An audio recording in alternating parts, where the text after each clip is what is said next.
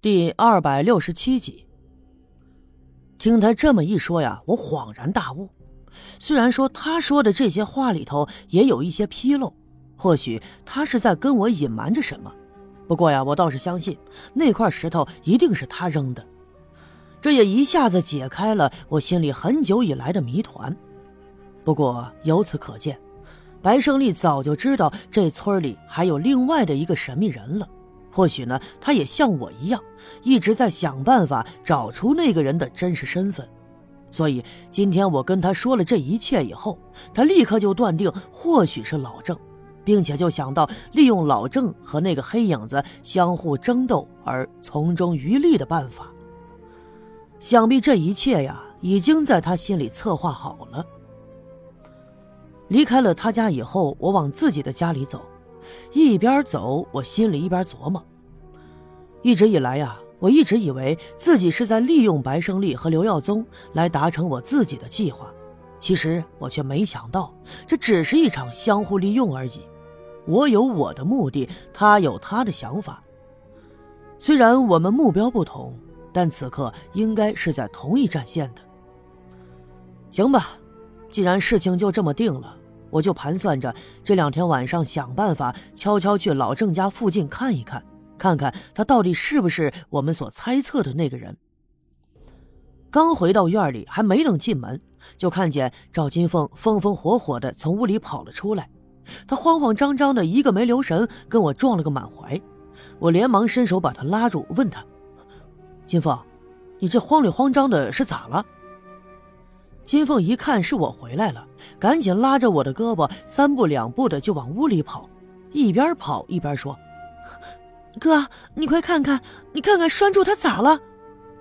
一听“拴柱”两个字，我慌了，跑到屋子里一看，此刻的屋子里一片狼藉。原本桌子上摆的饭菜，不知道怎么已经被掀在了地上，桌子四脚朝天，地上啊到处都是盘子还有碗的碎片。再看炕上，被褥被扔在了一旁，栓柱正躺在炕上，身子佝偻着，四肢抽搐，眼睛向上翻着。哎呀，这像是抽风了！我赶紧跑过去，一把抓住他的胳膊，本打算仔细看看他到底是咋了。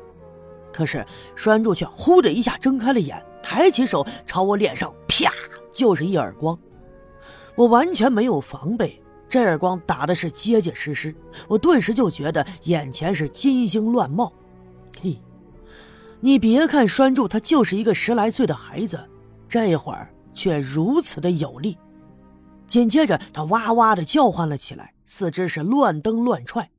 我赶紧抬腿上炕，抓住他的手，把他扯到了自己怀里，然后用腿盘住他的腰，不让他乱动，就以免伤到他自己。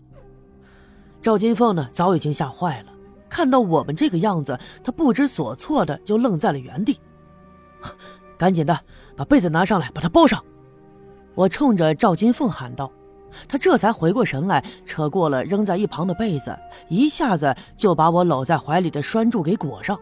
我也帮忙下手，三下两下的用被子把他卷起来，一伸手又从腰间扯下了自己的裤带，把被子紧紧的捆上。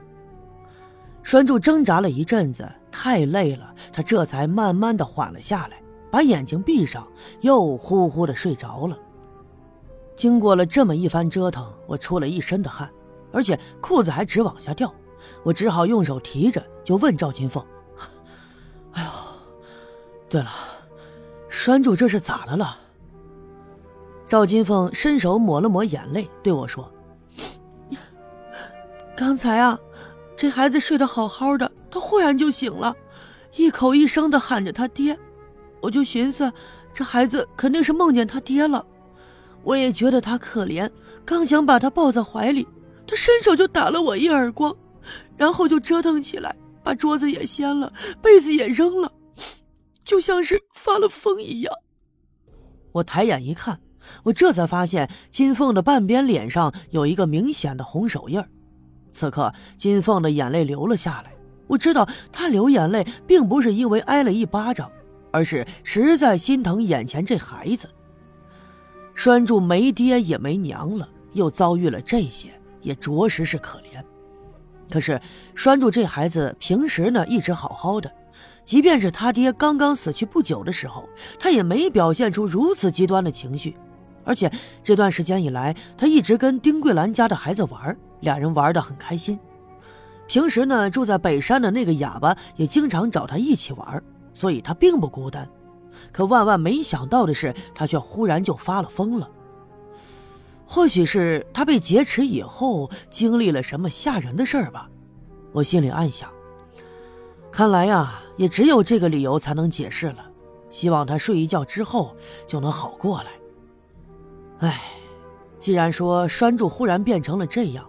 我担心他再次发起疯来，赵金凤一个人应付不来，所以我也就没办法离开家了，就只能这样看着他。